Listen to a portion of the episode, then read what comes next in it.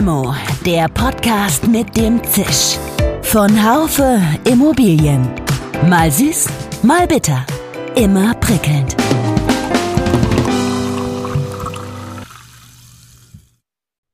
Hallo und herzlich willkommen zur neuen Folge von Limo, dem Podcast für die Immobilienwirtschaft. In dieser Limo geht es in den Untergrund. Wir erörtern nämlich den digitalen Heizungskeller. Das scheint auch dringend notwendig, denn aktuell ist bis auf einige Elemente der Heizungssteuerung und Ablesung relativ wenig smart und digital im deutschen Heizungskeller.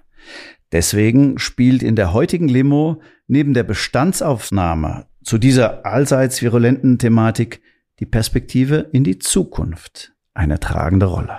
Zum Diskussionsgegenstand kompetent Auskunft geben kann Techem. Der Energiedienstleister verfügt über mehr als 70 Jahre Markterfahrung und hat weltweit rund 12,5 Millionen Wohnungen im Service. Ich habe mich heute mit zweien seiner Mitarbeiter verabredet, um exklusive Informationen über den Stand der digitalen Dinge im deutschen Heizungskeller zu erlangen. An einem Mikrofon hören wir Carsten Otto. Er ist in Eschborn der Leiter Product Management. Er verantwortet die Einführung und Umsetzung neuer Produkte und deren Erfolg über den kompletten Produktlebenszyklus. Geringinvestive Low-Hanging Fruits wären auf der einen Seite die Anpassung des Nutzerverhaltens, einfach durch richtiges Lüften und Heizen und eben dann die Optimierung der Betriebsführung der Heizungsanlage. Ne? mit der notwendigen Transparenz und der Optimierung der Betriebsführung kann der Energieverbrauch alleine um 15 Prozent durchschnittlich reduziert werden. Und das ohne einen Austausch oder Umbau der Heizungsanlage, nur allein durch eine Optimierung der Betriebsführung. Am anderen Mikrofon gibt Dr. Daniel Gebro Auskunft, der bei Techem als Head of Energy Efficiency die Konzeption, Entwicklung und Umsetzung von digitalen Energieeffizienzlösungen verantwortet. Er hat mit seinem Team gemeinsam mit weiteren Techem-Kolleginnen und Kollegen die Grundlagen für datenbasierte Analysen geschaffen, die die anlagentechnischen und gebäudeenergetischen Wirkzusammenhänge beschreiben. Aus diesem KI-gestützten System werden automatisiert wesentliche Erkenntnisse und Handlungsempfehlungen auch für den digitalen Heizungskeller abgeleitet. Uns treibt jedoch die Kernfrage, wie wir denn aus diesen großen Datenmengen einige wenige, aber dafür sehr werthaltige Informationen und Erkenntnisse ableiten können. Und eben genau dafür haben wir dann auch in der Cloud eine Lösung realisiert, um mit Hilfe von Big Data Techniken und KI-Methoden die erhobenen Daten im Detail vollautomatisiert analysieren zu können. Dadurch können dann einerseits die Betriebssicherheit erhöht werden infolge einer frühzeitigen und zuverlässigen Störungserkennung Andererseits haben wir dann auch die Möglichkeit, sehr konkrete Handlungsempfehlungen für eine künftige Optimierung der Betriebsführung zu identifizieren und auch unseren Kunden übersichtlich darzustellen. Mein Name ist Jörg Seifert. Ich bin Managing Editor des Fachmagazins Immobilienwirtschaft.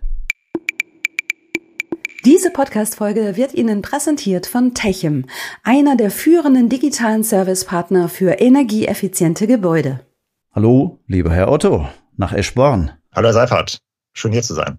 Ja, hatten Sie heute schon Kontakt, äh, also digitalen Kontakt mit Ihrem Heizungskeller? Digitalen Kontakt noch nicht. Äh, ich habe aber letzte Woche erfreuliche Nachrichten von meinem Energieversorger erhalten. Vor der letzten Heizperiode hatte ich die Einstellung meiner Heizungsanlagen nämlich optimiert, ja. sodass ich über 20 Prozent des Energieverbrauchs einsparen konnte. Und das rein über eine Optimierung der Vorlauftemperaturen und Warmwasserbereitung und ohne Komfortverlust.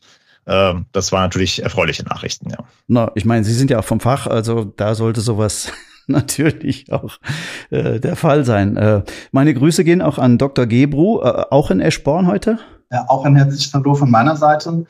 Nein, ich bin heute in Frankfurt-Södelheim bei der TechMX. Das ist aber ganz in der Nähe von unserer Zentrale in Eschborn. Und sagen Sie, haben Sie schon heute eine alltagstaugliche Empfehlung für Ihren Heizungskeller erhalten? Nein, tatsächlich nicht. Also von meiner Heizung habe ich heute nichts gehört. Äh, die ist aber auch schon ganz gut eingestellt. Ähm, würde mir aber eine Nachricht auf mein Smartphone pushen, sollte ein Problem auftreten. Ah ja, okay. Also das heißt, Sie sind da ganz beruhigt, weil das würde sich melden, das System. Genau. Herr Otto, die gesamte Republik scheint ja im letzten halben Jahr zur Heizungsspezialistin geworden zu sein, ja. Äh, kennt denn die Immobilien- und Wohnungswirtschaft Ihre Heizungsanlage wie Ihre Westentasche? Das sollte man eigentlich denken, aber das ist leider gar nicht der Fall. Also 95 Prozent hat keine Transparenz, äh, wie es über den Betriebszustand oder die Energieeffizienz ihrer Anlagen überhaupt bestellt ist.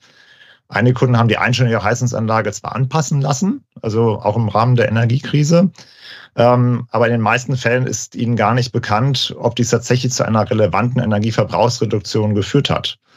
Und ohne Transparenz weiß man einfach auch nicht, wie man die Anlagen überhaupt einstellen soll. Also es wird Zeit, dass wir Licht in die Keller bringen. Oh, ja, Licht in den Keller bringen ist ein schönes Bild. Ähm, Herr Dr. Gebro, so den Anlagenblindflug erstmal zu beenden, wäre auch schon mal nicht schlecht. Äh, was sagen denn Ihre wissenschaftlichen Studien zum Helligkeitsgrad in den deutschen Heizungskellern? Ja, von besonders großer Helligkeit kann in diesem Zusammenhang leider überhaupt nicht die Rede sein. So ein Heizungskeller ist auch offensichtlich kein besonders attraktiver Ort und es liegt die Vermutung nahe, dass viele Immobilienbesitzer oder auch der Großteil der Wohnungswirtschaft sich bislang damit zufrieden gegeben haben, wenn die Heizungsanlage irgendwie lauf, läuft und äh, sich die Mietenden ähm, bloß nicht beschweren. Ein Blick auf die Studienlage bestätigt auch diese Vermutung. Eine große und oft zitierte Studie, die vom Bundeswirtschaftsministerium gefördert und von der EBZ Bochum und der TU Dresden durchgeführt wurde, ähm, kam auch zu den Ergebnissen, dass etwa 80 Prozent der Heizungen falsch eingestellt sind. Ja, die Gebäude bekommen ein viel zu hohes Temperaturniveau angeboten, das für die Deckung des tatsächlichen Wärmebedarfs überhaupt nicht notwendig ist. Ebenfalls 80 Prozent der Heizungen laufen den Sommer über durch. Ja, die Wärme muss dabei nicht zwingend von den Heizkörpern in die Räume abgegeben werden, aber trotzdem wird das gesamte Wärmeverteilsystem, also das Rohrnetz auf hohem Temperaturniveau durchströmt und das gesamte Gebäude fungiert wie ein, wie ein Wärmeübertrager im Sommer, der Wärme an die Umgebung abgibt, also das ganz ohne Bedarf. Ein absoluter Wahnsinn eigentlich. Und auch mit Blick auf die Umsetzung einer wirksamen Nachtabsenkung ist es ähnlich. Ähm, so etwas findet sich im Bestand wirklich nur in den seltensten, seltensten Fällen. Mhm. Schließlich ist es auch so, dass ein Großteil der Heizungsanlagen im Bestand überdimensioniert sind. Also oftmals orientiert man sich beim Tausch einer Anlage an der Leistungsklasse der bislang installierten Heizung, anstatt wirklich an dem tatsächlichen Wärmebedarf äh, des Gebäudes sich zu, zu orientieren. Also kurzum, das Bewusstsein für dieses Thema war bislang nicht hinreichend groß und viele wiegen sich vielleicht auch in der falschen Sicherheit und denken, dass bei Ihnen alles okay sei, weil die Heizungsanlage immerhin regelmäßig gewartet wird. Dabei sieht das in der Realität oftmals leider ganz anders aus. Okay, das ist ja niederschmetternd, ja, wenn das äh, also eine repräsentative Untersuchung war, dann ist ja viel zu tun. Ich meine, alle Herr Otto, wollen ja CO2 einsparen und müssen das auch, ja. Das ist teuer. Also Dämmen zum Beispiel ist ja eine relativ teure Maßnahme. Äh, was geht denn gering investiv? Gibt's low-hanging fruits? Also wenn ich jetzt nochmal äh, zu hohes Temperaturangebot, das müsste man doch leicht regulieren können, oder? Klar, also geringinvestive Low-Hanging Fruits wären auf der einen Seite die Anpassung des Nutzerverhaltens, ne, also quasi oberhalb der Kellerdecke, einfach durch richtiges Lüften und Heizen ähm, und eben dann die Optimierung der Betriebsführung der Heizungsanlage. Ne. In beiden Fällen benötigt man Transparenz, also in dem einen Fall die Mieterinnen und Mieter über ihren individuellen Verbrauch und die Wohnungswirtschaft im anderen Fall über ihre Heizungsanlagen. Und mit der notwendigen Transparenz und der Optimierung der Betriebsführung kann der Energieverbrauch alleine um 15 Prozent durchschnittlich reduziert werden. Und das ohne einen Austausch oder Umbau der Heizungsanlage, nur allein durch eine Optimierung der Betriebsführung. Herr Dr. Gebro, wie viele Sensoren muss denn das Immobilienmanagement äh, für sowas nachrüsten? Ja, das sind gar nicht mal so viele Sensoren am Ende, äh, wobei die genaue Anzahl auch durch die Komplexität der Heizungsanlage äh, bestimmt wird. Aber um Ihnen mal ein Gefühl mitzugeben, ich spreche hier von etwa sechs bis acht Temperatursensoren, die an verschiedenen Stellen in der Heizung zu montieren sind. Dazu zählen zum Beispiel der Vor- und Rücklauf des Wärmeerzeugers selbst, aber auch im Bereich der Warmwasserbereitung oder auch bei den Heizkreisen werden die Temperaturdaten entsprechend erhoben. Und all diese batteriebeziehenden Sensoren, die im Übrigen auch eine Lebensdauer von über zehn Jahren haben, erfassen die Temperaturen zunächst im Minutentakt, übertragen diese Daten verschlüsselt per Funk an unser Gateway weiter, das dann die Daten über eine Mobilfunkverbindung in die Cloud weiterleitet. Und genau hier wird es dann auch erst wirklich richtig spannend, denn bis hierhin steht ja erstmal nur eine riesige Menge an Daten zur Verfügung. Uns treibt jedoch die Kernfrage, wie wir denn aus diesen großen Datenmengen einige wenige, aber dafür sehr werthaltige Informationen und Erkenntnisse ableiten können. Hm. Und eben genau dafür haben wir dann auch in der Cloud eine Lösung realisiert, um mit Hilfe von Big Data Techniken und KI-Methoden die erhobenen Daten im Detail vollautomatisiert analysieren zu können. Dadurch können dann einerseits ähm, die, die Betriebssicherheit erhöht werden infolge einer frühzeitigen und zuverlässigen Störungserkennung. Andererseits haben wir dann auch die Möglichkeit, sehr konkrete Handlungsempfehlungen für eine künftige Optimierung der Betriebsführung zu identifizieren und auch unseren Kunden übersichtlich darzustellen. Okay, aber äh, Ihre Untersuchung ähm, hat ja gezeigt, 95 Prozent der Anwender haben keine Ahnung, was da passiert im Heizungskeller. Ich meine, Herr Otto, Sie sind ja äh, Product Manager und Sie sind ja qua Ihrer Aufgabe schon dicht dran äh, an den Kunden. Wenn, wenn Sie mit denen sprechen, also warum tut sich da nichts und, und wo liegt der Punkt, an dem die Kunden anfangen, ernsthaft über heiztechnische Veränderungen nachzudenken? Ja, gute Frage. Ähm, also dazu muss man sagen, dass ich da im letzten Jahr äh, allein durch schon den, durch den Krieg in der Ukraine und die dadurch verursachte Energiekrise es ein massives Umgedenken gegeben hat. Ja. Ähm, mittlerweile ist eigentlich allen Kunden bewusst, dass sie im Heizungskeller etwas tun müssen. Allerdings besteht andererseits auch eine hohe Unsicherheit, was das denn genau sein sollte. Ja, also wann sollte ich meine bestehende Heizungsanlage zum Beispiel austauschen? Bekomme ich für meine Wärmepumpe überhaupt die, notwendigen Strom, die notwendige Stromanschlussleistung. Wenn Sie aber verstehen, dass es tatsächlich gering investive Lösungen gibt, um die Transparenz über Ihren Anlagenbestand zu erhalten und die Energieeffizienz zu erhöhen, kommen wir ganz schnell ins Gespräch. Ja, ist ja bitter, wenn es erst Auswirkungen eines Krieges braucht, um anzufangen, darüber nachzudenken, aber. So ist es leider. Ja, bitter. Herr Dr. Gebro, wenn Immobilien sind ja oft Unikate, ja, es ist ja eine unermessliche Vielfalt. Also selbst äh, einzelne Reihenhäuser weichen ja noch äh, voneinander ab. Und, und die darin leben oder arbeiten, sind auch alle Personen, sind sehr individuell da drin in ihrem Verhalten. Äh, kann man das alles berücksichtigen dann in ihren Gebäudespezifika und Nutzerbesonderheiten? Ja, in der Tat ist keine Heizungsanlage wie die andere. auch das, ja. Genau, daher, da ist es aber auch für uns umso, umso wichtiger, dass wir auch das ähm, Anlagenschema einer jeden einzelnen Anlage digital ähm, erfassen, so dass wir auch exakt wissen, welche heizungstechnische Komponente sich an welcher Position befindet. Und all diese Daten alleine sind bereits Input für unsere KI-basierten Analysemodelle, denn es gibt bei uns auch nicht das eine Modell. Ja. Vielmehr trainieren wir verschiedene Modelle, archetypspezifisch, nennen wir das. Das bedeutet ganz konkret, dass wir das bei der Montage digitalisierte Anlagenschema maschinell interpretieren und jede einzelne Anlage in ihren spezifischen Merkmalen beschreiben. Also stellen die Frage, gibt es eine zentrale Warmwasserbereitung, gibt es ein oder mehrere Heizkreise, gibt es ein oder mehrere Wärmeerzeuger, welche Art von Wärmeerzeugung liegt vor, ein Gaskessel, eine Wärmepumpe, Fernwärme, Pellets, vielleicht auch ein multivalentes System, wo eine Wärmepumpe kombiniert wird mit einem Spitzenlastkessel dann sehen Sie schon, dass auch die Lösung auch für alle Heizungsanlagen und Energieträger gut geeignet ist, also auch ganz unabhängig von Alter, Hersteller oder auch der zugrunde gelegten Technologie.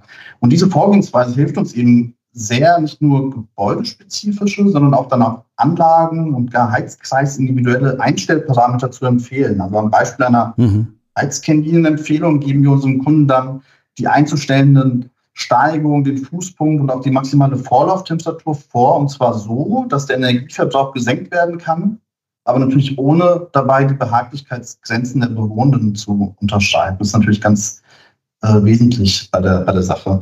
Was wir natürlich auch berücksichtigen, ist der flächenspezifische Verbrauch sowie die Anlagen- und Gebäudegröße. Es stellt sich ja in einem größeren Portfolio unmittelbar die Frage, wo fange ich denn jetzt eigentlich an mit den ganzen Optimierungen? Da hilft natürlich eine Einordnung, dass ein prozentual kleineres Verbrauchsreduktionspotenzial in einem sehr großen Gebäude gegebenenfalls effektiver sein kann als ein prozentuales höheres Einsparpotenzial in einem sehr kleinen Gebäude, mhm. aus absoluter Sicht jetzt betrachtet. Aber insgesamt, und das ist mir wirklich wichtig an der Stelle zu unterstreichen, ist der Blick auf die wesentlichsten Einstellparameter unerlässlich. Also ich hatte ja auch zu Beginn davon gesprochen, dass viele Anlagen in einem irregulären Sommerbetrieb auch bei sehr hohen Umgebungstemperaturen einfach durchlaufen. Also eine Analogie dazu wäre ja, ähm, dass wir uns kurz einen Parkplatz mit ganz vielen Autos vorstellen, auf, auf dem vier von fünf Autos mit laufenden Motoren abgestellt wurden. Das ist ja ein ganz absurdes Bild, mhm. aber Realität im mhm. Gebäudesektor. Und damit will ich verdeutlichen, dass ganz, ja, das ganz ungeachtet vom Nutzerverhalten es eben grundlegende Maßnahmen gibt, die immer sinnvoll umzusetzen sind. Und an der Stelle sprechen wir dann auch nicht unbedingt von Effizienz, sondern da nutzen wir auch gerne den Begriff der Suffizienz. Also es geht darum, eine nicht benötigte Kilowattstunde eben gar nicht bereitzustellen, als diese sehr effizient bereitzustellen. Ja, Suffizienz ist ein, ein sehr äh, schönes Wort auch dabei. Und ähm, ja, sowas muss in die Köpfe der Leute rein. Ähm, etwas, was die ganze Zeit ja ein Hindernis war, so meiner Marktbeobachtung nach, dass sich überhaupt was tut, war also die Geschichte, dass der Eigentümer die Kosten hatte und der Mieter äh, hat den Nutzen und die Einsparung äh, davon gehabt. Herr Otto, jetzt wird ja die CO2-Bepreisung immer höher. Ähm, hat die das Potenzial, auch das Investoren-Nutzer-Dilemma in Bezug auf die Heizungssanierungsthematik äh, aufzuheben? Sag mal so, die ansteigende CO2-Bepreisung setzt aus unserer Sicht schon grundsätzlich einen richtigen und wichtigen Impuls. Ne, wenn man mal schaut, über die nächsten zehn Jahre wird der CO2-Preis äh, laut der aktuellen Prognose des Umweltbundesamtes bei durchschnittlich 69 Euro pro Tonne liegen. Ja, also über die aktuellen nächsten zwei, drei Jahre mal hinausgeblickt. Und wenn man dann noch berücksichtigt, dass viele Liegenschaften durch so, durch so eine Energieverbrauchsreduktion einen Sprung noch in die nächstbessere CO2-Emissionsklasse beziehungsweise die, die nächstbessere Gebäudeenergieklasse machen, was ja gewisse Vorteile mit sich bringt und sich noch durch kürzere Ausfallzeiten der Heizungsanlage und weniger Leerfahrten, also dass ich unnötigerweise zur Heizungsanlage fahre, obwohl sie eigentlich äh, funktioniert, ja, also dass sich dadurch auch die Prozesseffizienz erhöht, hat sich dann in der Kombination mit dem CO2-Preis das Investor-Nutzer-Dilemma durch bei gering investiven äh, Lösungen eigentlich mittlerweile aufgelöst. Also nicht ganz allein durch den CO2-Preis, aber auch mit durch den CO2-Preis. Und nicht zu vernachlässigen ist auch, ähm, dass ich durch eine kontinuierliche Messung, also oder beziehungsweise äh, Überwachung der Heizungsanlage, eine Überdimensionierung vermeiden kann. Also heißt ganz konkret, dass bei Fernwärmeanschlüssen ich die Anschlussleistung, wenn ich eine Überdimensionierung feststelle, umgehend reduzieren lassen kann.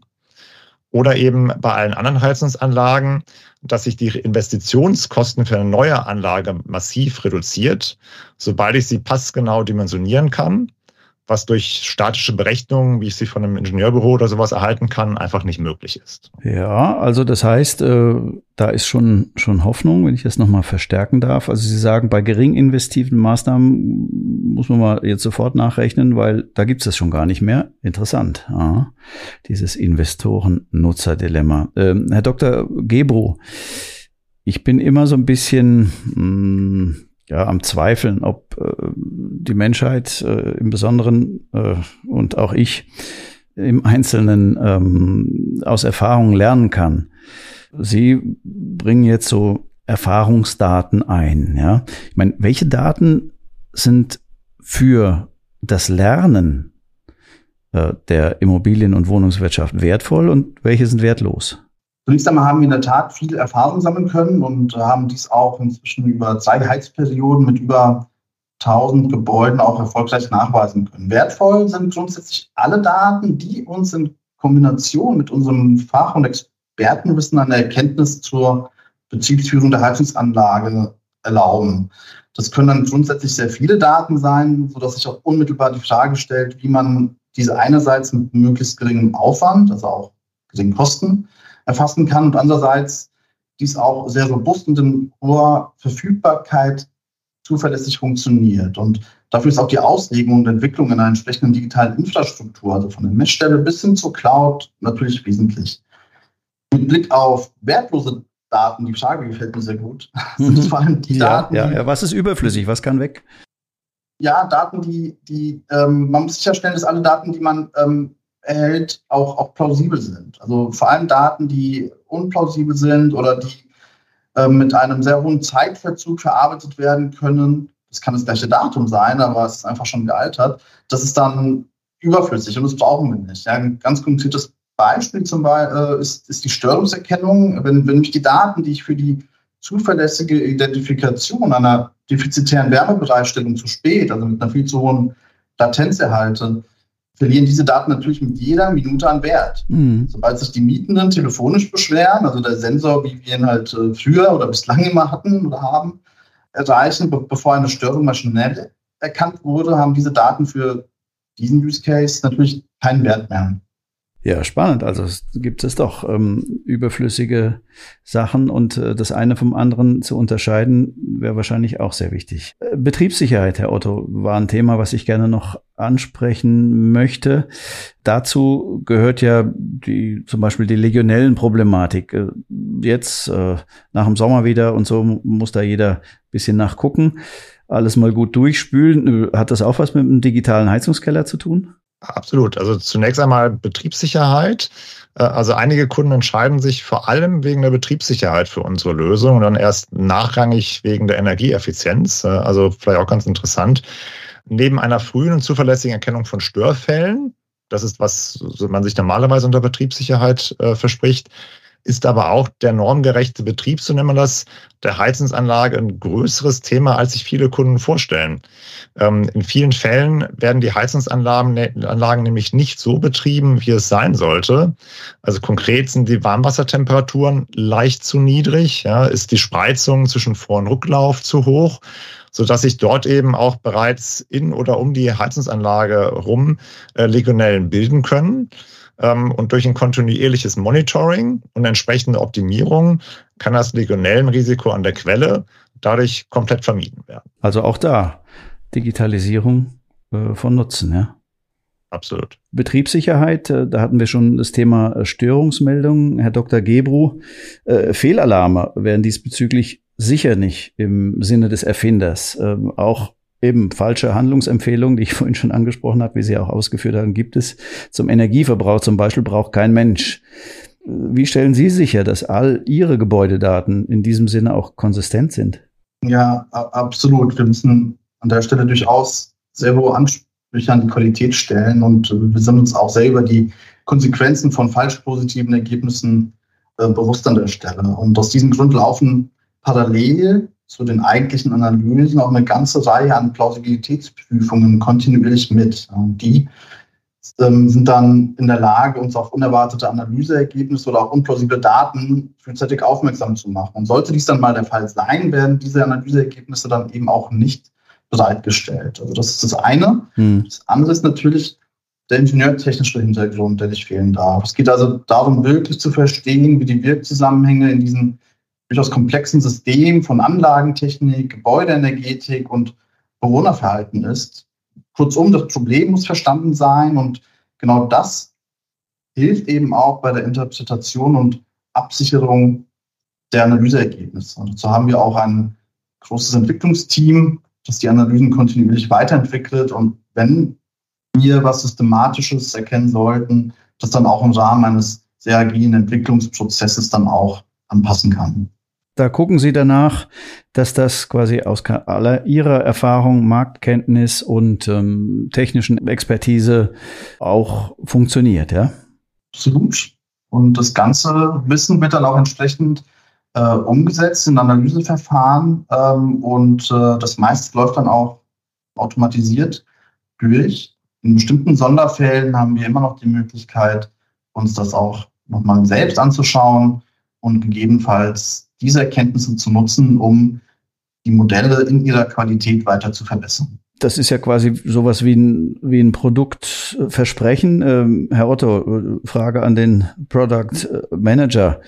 Äh, wie heißt denn Ihr Produkt und wie steht's äh, um den Rollout oder so? Man kennt noch von früher oder von jetzt ja, Adapterm, ja. Äh, also und, und in welchem Stadium ist das Produkt? Test, Pilotstadium? Haben Sie schon Referenzkunden? Wie viele Anlagen sind schon draußen? Das Produkt äh, nennen wir in der Tat die digitalen Heizungskeller weil das einfach das ist, was einfach äh, im Markttest am besten auch angekommen ist und am verständlichsten ist. Mhm. Und wir haben jetzt nach einer ausführlichen Test- und Pilotphase, also die haben jetzt abgeschlossen und wir befinden uns jetzt mittlerweile seit einigen Wochen im Rollout. Okay. Also heißt, wir sind jetzt äh, in, in der Produktphase oder in Rollout-Phase. Bereits für die Pilotphase konnten wir diverse Referenzkunden auch gewinnen, unterschiedlicher Größe und aus unterschiedlichen Segmenten der Wohnungswirtschaft. Mhm. Ähm, und teilweise konnten dies bereits seit über einem Jahr sehr positive Erfahrungen mit unserem Produkt sammeln. Ähm, aktuell haben wir jetzt bereits fast 2000 Heizungskeller ausgestattet und da kommen täglich weitere dazu. Ja, das ist ja schon ein Pfund. Ja, 2000 Heizungskeller, sagt der Otto, sind ausgestattet. Daraus nochmal eine Frage an Herrn Dr. Gebro vielleicht. Es, es gibt ja da gar keine Modellskalierung für solche Heizsysteme, ähm, sondern es gibt nur nutzer- und anlagenspezifische Systeme. Woher wissen Sie eigentlich, äh, welcher Sensor, wir hatten vorhin mal darüber gesprochen, wie viel man braucht, um so grundsätzliche Erkenntnisse zu kriegen. Woher wissen Sie, welcher Sensor sich wo befindet? Zunächst einmal folgt die Montage dieser Temperatursensoren natürlich keinem Zufall, sondern einer sehr strikten und strengen Ausstattungsrichtlinie, die durch unser Entwicklungsteam auch festgelegt wurde. Und im digitalen Anlagenschema, das ich bereits erwähnte, sind eben nicht nur die Heizungskomponenten, sondern auch alle von uns angebrachten Temperatursensoren erfasst. Und so wissen wir stets, wo sich welcher Sensor entsprechend befindet. Mhm. Auch hier gilt, dass wir eine kontinuierliche Plausibilitätsprüfung dann da drüber laufen lassen, damit wir eben auch eine mögliche Manipulation oder Demontage einer Messstelle sicher und auch schnell erkennen können. Wie häufig passiert sowas? Ist da, gibt es einen Automatismus? Das passiert nicht häufig. Ähm, es kann aber nie ausgeschlossen werden, Aha. dass wenn zum Beispiel eine Heizung von einem Heizungsmonteur verändert wird ähm, oder angepasst wird, äh, eine, eine Reparaturarbeit ansteht, ähm, dass dann auch mal ein Sensor nicht wieder ähm, angebracht wird an der Stelle, wo er hingehört. Und mhm. deshalb ist es so wichtig, dass wir das eben auch erkennen können und auch anpassen können. Mhm. Genau, was ich nur wissen wollte, geht das automatisch oder müssen Sie da tätig werden?